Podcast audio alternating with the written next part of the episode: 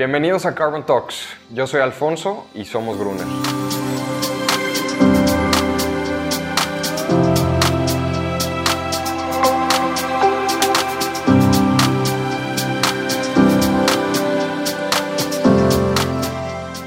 El día de hoy tenemos como invitado desde Hamburg, Alemania, a Noel Kunrad, quien es analista de sostenibilidad de la empresa de energía Vattenfall. Bienvenido, Noel.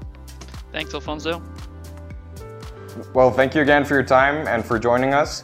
Um, yeah, so you're a sustainability analyst at uh, Vattenfall. What can you tell us about uh, Vattenfall? Uh, I know Vattenfall was in COP26. What what's going on right now uh, with this? Yeah, no, that's a that's probably a very valid question. Uh, what what is Vattenfall? I mean, um, very simply put, we're we're a vertically integrated uh, energy utility. So that means we do everything from generating the power to transmitting it to selling it on the market and uh, even acting as market makers uh, and sellers. So that means we have a really wide portfolio from you know nuclear power plants, solar, wind, um, still gas and coal, but those are phasing out, of course, uh, which is probably the main reason why I'm happy to talk to you today.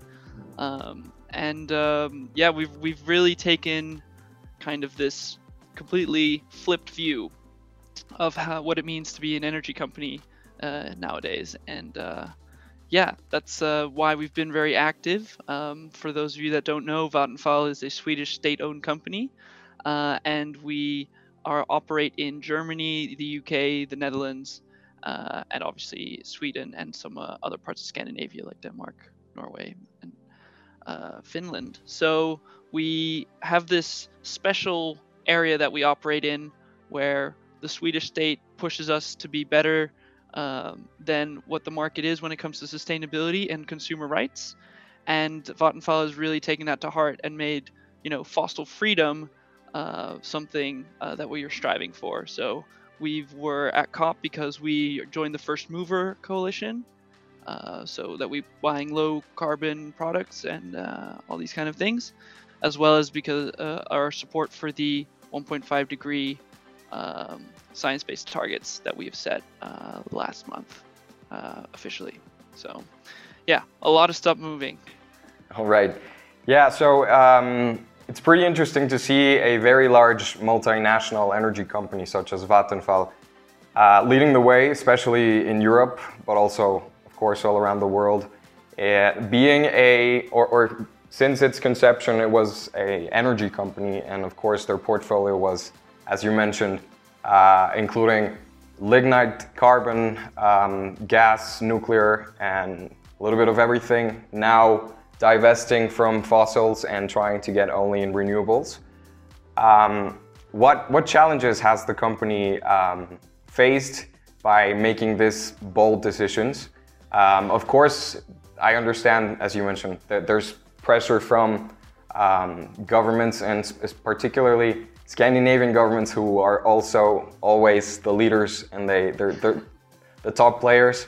So how what, what challenges has the company faced and, and what opportunities has it um, found on the way? Well, so the, the one thing that we really uh, have realized is that sustainability isn't just an afterthought or something that you can tack on to score some extra points. We found that that's an actual, um, you know, valuable business strategy. So we like to say sustainability is the business. So while I am part of the strategy department of Vattenfall, um, uh, and I'm purely dedicated to sustainability topics. Um, you know, sustainability is part of every single business decision that we're that we're making. So um, it's being considered, it's being talked about. It's not this extra thing that we're trying to tack on. And the the reason why we've seen this value is that um, although it has this high initial investment, right? You know, wind parks aren't easy to wind, farms aren't cheap. Uh, solar farms aren't cheap. Uh, lots of times they required subsidies. We've now started to see that, you know, once we're building up this expertise, that we actually don't need the subsidies anymore. We're starting to be able to actually make really good returns off of just doing the right thing. And so I think that's where um, it's taken a little bit of a learning curve, but we're we're really starting to see the opportunities there. The challenges, of course, is yeah, you really want to invest and grow in that renewable space, but you still have this dirty portfolio, as we call it. So we, you know, obviously in 2017 we divested our lignite um, uh, coal-fired power plant, um, and that was the the last really dirty uh, part of the portfolio. And now we're actually slowly phasing out our coal um, assets that we have remaining. We've actually closed two uh, already in 2019 and last year. So it's really rapidly taking place. But of course, the big challenge is, you know, that this was these dis- investment decisions were made a couple of years ago, maybe 10, 15 years ago, and the business plan said that it was going to be open for 20 to 5 to 30 years. So how do you recoup those losses in a way that you don't you know catastrophically hurt your balance sheet. So this has kind of been a, a, a game of you know where do we take the punches and when are we strong enough to take these massive drawdowns on our balance sheet? And um, it's been very interesting to see how you know the leadership at Vattenfall has decided you know when do we take these big write-offs uh, and and kind of uh, because we have realized that you know divesting isn't enough right? That was a good first step but actually closing the plants and just making them you know non-existent and taking them offline is probably is the more responsible thing to do. So in Vattenfall we always try to really get rid of the emissions instead of just getting it off our conscience i think. That's an important one. Or shipping them elsewhere right. Yeah, um, exactly. yeah okay. So the company has come with this plan uh, that they call it fossil free living in one generation and that's as you mentioned, the guiding principle uh, of every business unit, business area.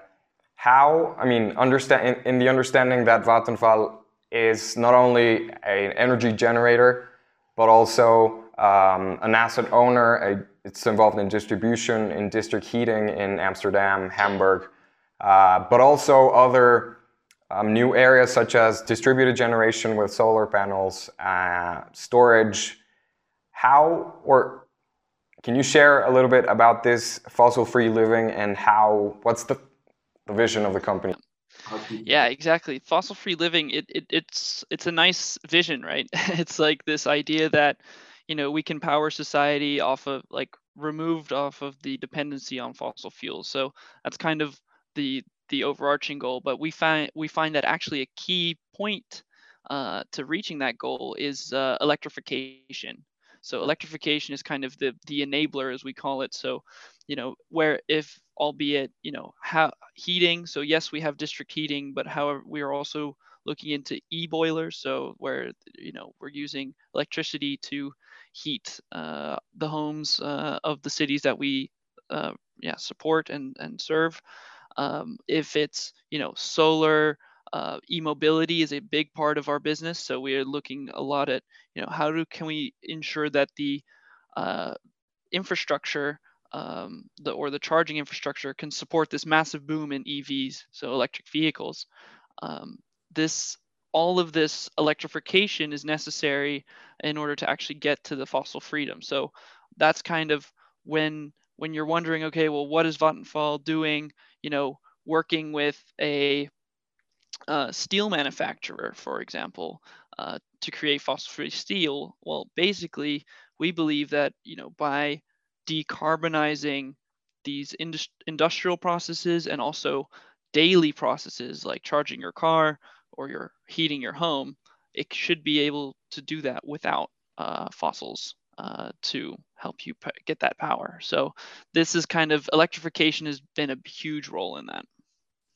Yeah, and, and uh, to my understanding as well, um, Vattenfall's goals in this vision, it's not only about the company itself, but also about its customers and its suppliers. And I think, if I'm not mistaken, the goal to being uh, fossil free by 2040 um, includes all its suppliers and customers. And the solutions you mentioned, yeah. this the solutions you mentioned, for example, electrification um, and distributed generation and um, heat pumps to replace district heating from with fossil uh, is what's going on on the customer side to enabling that fossil-free living on a daily basis. But on the supplier side, it's also um, it's complicated. You know, scope three emissions. It's yes. it's complicated, but it's it's amazing to see companies like Vattenfall saying this is what we're going to do and making a plan to towards achieving it. Yeah, and I mean the supplier part. I think this is also where a lot more my role uh, comes in a little bit more as you know our sustainability team um, kind of focuses on two different work streams, if you will. So we have the kind of sustainable supply chains section, which is what you're talking about, and uh, we also have the kind of reporting and business initiatives and making sure that you know the, the business runs uh, as sustainably as possible. And just the very fact that we have a whole you know focus within the sustainability team on sustainable supply chains just goes to show how difficult it really is because you know we might you know act like you know we're we're this big company you know 14 million customers you know 20,000 employees you know we did almost 2 billion euros in profit last year. But when you then start talking to some of your let's say peers you know they're 10x your size like a shell or a or, or all these kind of companies. And when you then go to a i don't know um, manufacturer or supplier and say hey we'd like you to be responsible and you know pay a fair living wage um, uh, and and start you know the more proactive discussions because obviously we can't ensure that for all our suppliers. So we're very carefully testing the waters of you know how far can we push it? Can we already ask everyone to disclose their carbon footprint? You know not every supplier in our supply chain knows how much they emit um, yeah. that i mean that's very reasonable i would say but you know we got to start somewhere and we feel that the our code of conduct for suppliers is a really good tool uh, so far that to really kind of clearly manage expectations of like okay if you're working with us we'd like to do this and sometimes we're a little bit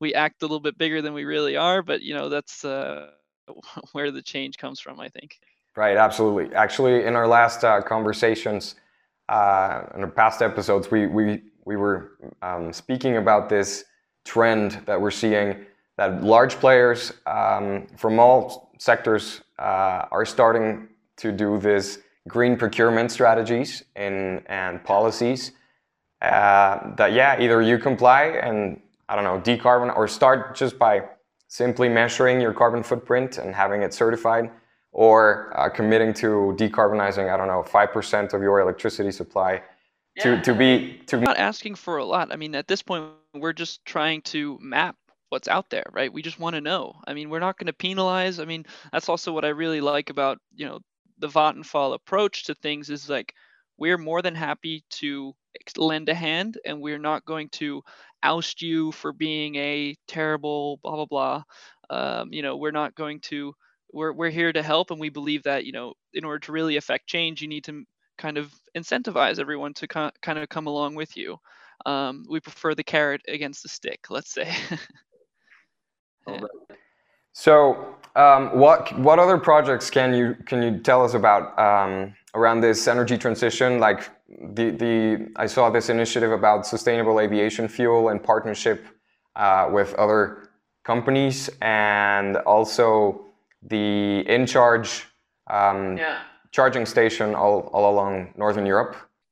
Yeah, I mean, I th- I'll let I start with the aviation fuel because that's one that I'm really kind of happy with. I mean, I think also if you going back to what you said about COP26, I think the main I'm seeing this real focus uh, within the kind of energy corporation space, which is that you know we're all kind of noticing that nobody has the in-house ca- uh, capacity to do everything, right? Exactly. So uh, even though we have this large portfolio and a lot of employees, there are still things that we know nothing about uh, at Vattenfall, and that you know, for example, a Shell or uh, an SAS might know a lot more about. And um, at COP26, I really noticed that you know collaboration and partnerships is in the air. You know, a lot of very exciting stuff being started. First Mover Coalition, the move for uh, uh, net zero shipping. Uh, in the uh, these are these ones are really close to our heart. Electrification of fleets. So this ties into our InCharge business or uh, e-mobility business. So these are all kind of I think um, if you want to look at these macro trends in, in energy corporations, you know, they're starting to work together and complementing each other with their strengths. Um, and that's actually brings it nicely to this aviation fuel uh, project, which we're doing together with uh, SAS, so the Scandinavian Airline, Shell, and uh, I'm forgetting the third partner, the chemical uh, producer that actually makes the fuel. Um, and the idea is that uh, it's a synthetic fuel that um, actually uh, reduces your carbon uh, footprint uh, when flying. So I think that's something that I know I'm really looking forward to, um, and uh, we're we're super excited. And I think our role in the project is uh, to provide our renewable energy and uh, for their processes as well as hydrogen. I think that's uh, that's involved, but I'll have to look a little bit deeper into it. We're very new; it's very new at the moment. Yeah, but you know what I find um, very interesting is the fact that okay, your core business is an energy company um, in and of itself, but uh, on the side, Vattenfall is also going into these. Um, constraints, conundrums where um, it's very difficult to either electrify or decarbonize, such as aviation, of course. Um, you know, it's been in the conversation that it's pretty impossible to electrify an airplane uh, due to the yeah. weight of the batteries and stuff. So the way to go is to do, um, yeah, carbon-free uh, liquid fuels such as hydrogen, yeah. for, for instance, and um, yeah, I think that's pretty interesting that you're getting into that part. So yeah, and I mean, if if if I may, there's another example that's a it's a good one is, um, but obviously uh, has been in the news a little bit, which is the uh, HYBRIT projects, which is where we're working together with the Swedish steel uh, manufacturers and miners, um, and we're supplying both renewable energy as well as green hydrogen to their production process to make fossil free steel.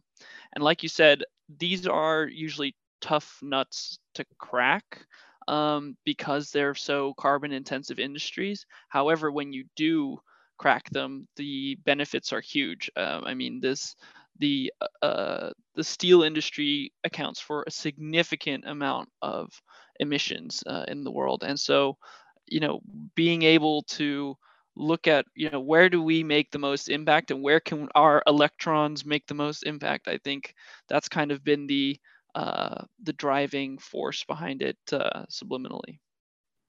Perfect.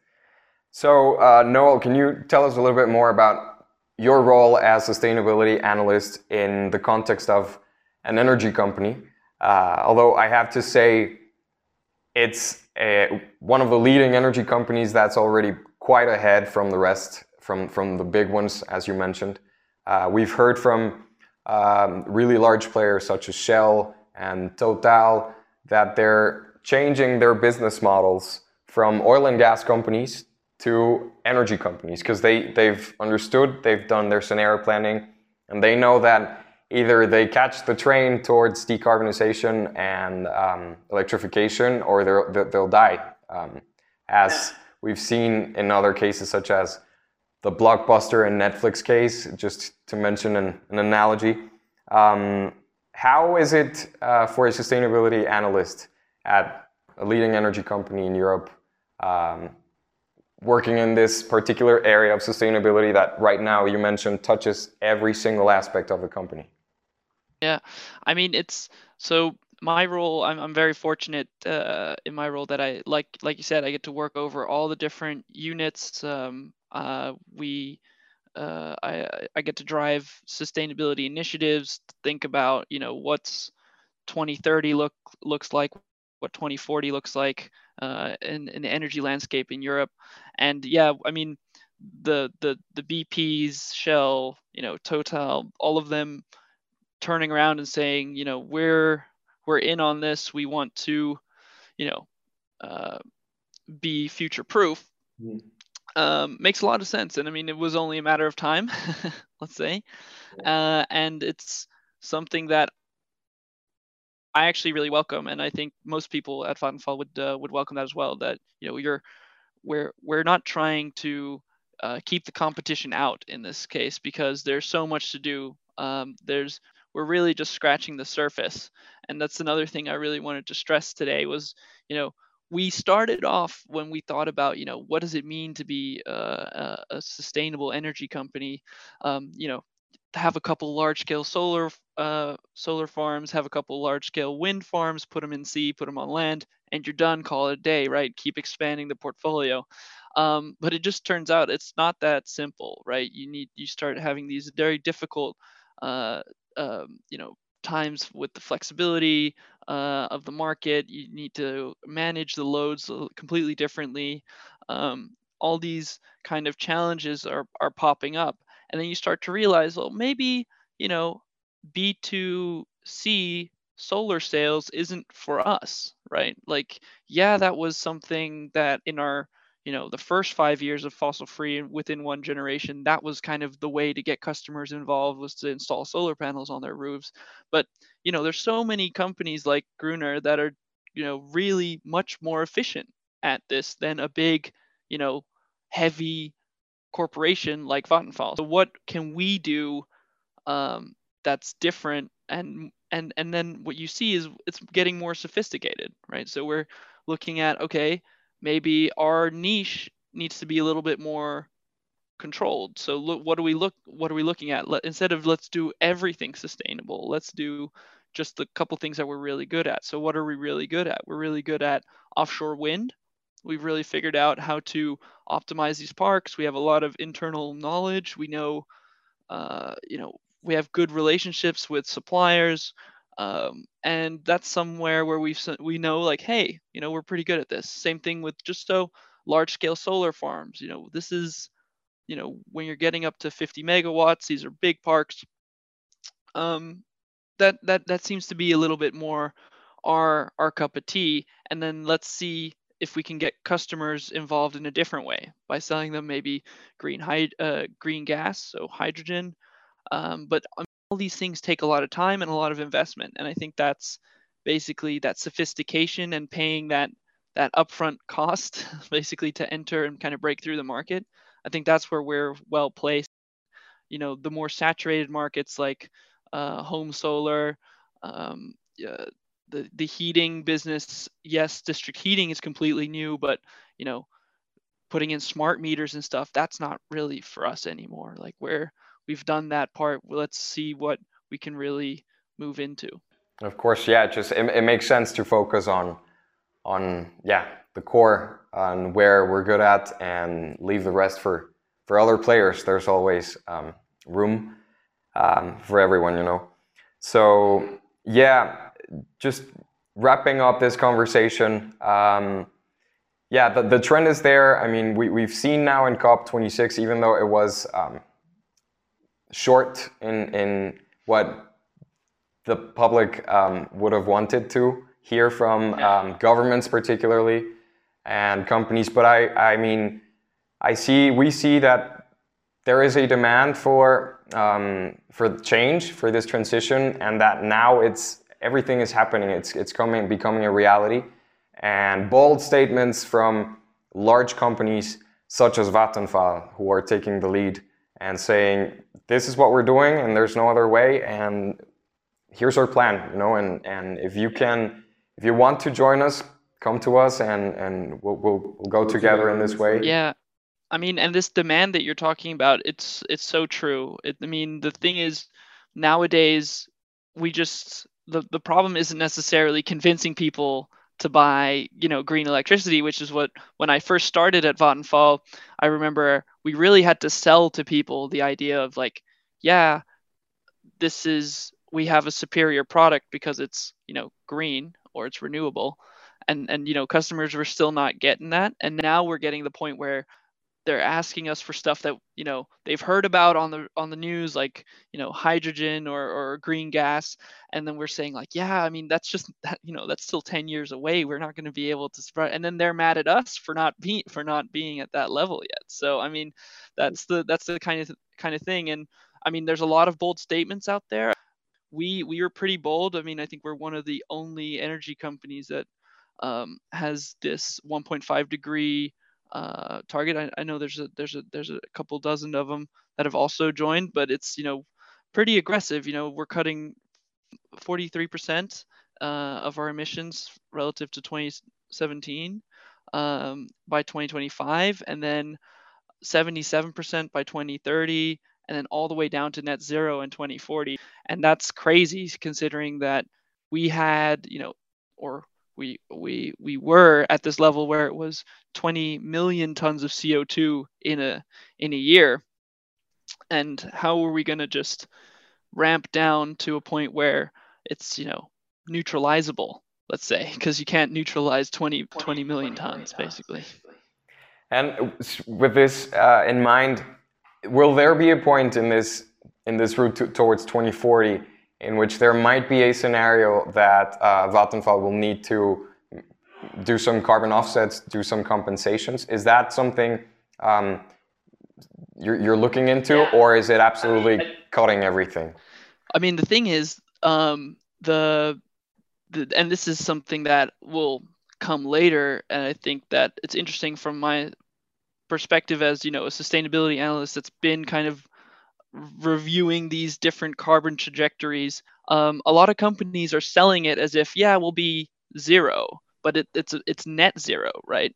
It's a very important message because no matter how hard you try, that last 10%, that last 1% is going to be so difficult to get rid of. And it's just, you know, it's like that belly fat when you're working out. It's just that last bit to get that off. I mean, it's it's it's going to take you, you know, years to get that that last part. Exactly. And um the same goes with net zero targets. I think we just need to be realistic that at some point, you know, we need to provide our customers security and the intermittency of uh, renewables sometimes you know we can't take those risks i mean the fees and the fines are way too high so we just really can't have that the base load uh, falls below a certain point or within our security boundaries so there's always going to be emergency backup chps gas fired or whatever they're fired by. Um, they'll have some form of fossil to them but hopefully the you know a negative carbon emissions market will mature by then and we'll have you know good ways to neutralize our emissions and uh, we can achieve fossil freedom that way. Exactly well noel thank you thanks so much for um, joining us in this conversation and uh, we really appreciate having you and taking the time to speak with us Thank yeah thanks so much for the opportunity it's really great it's our pleasure Los invitamos a suscribirse para conocer cómo crear un futuro sostenible. Podrán encontrarnos como Gruner MX en Instagram, LinkedIn, Twitter y Facebook. Los invitamos.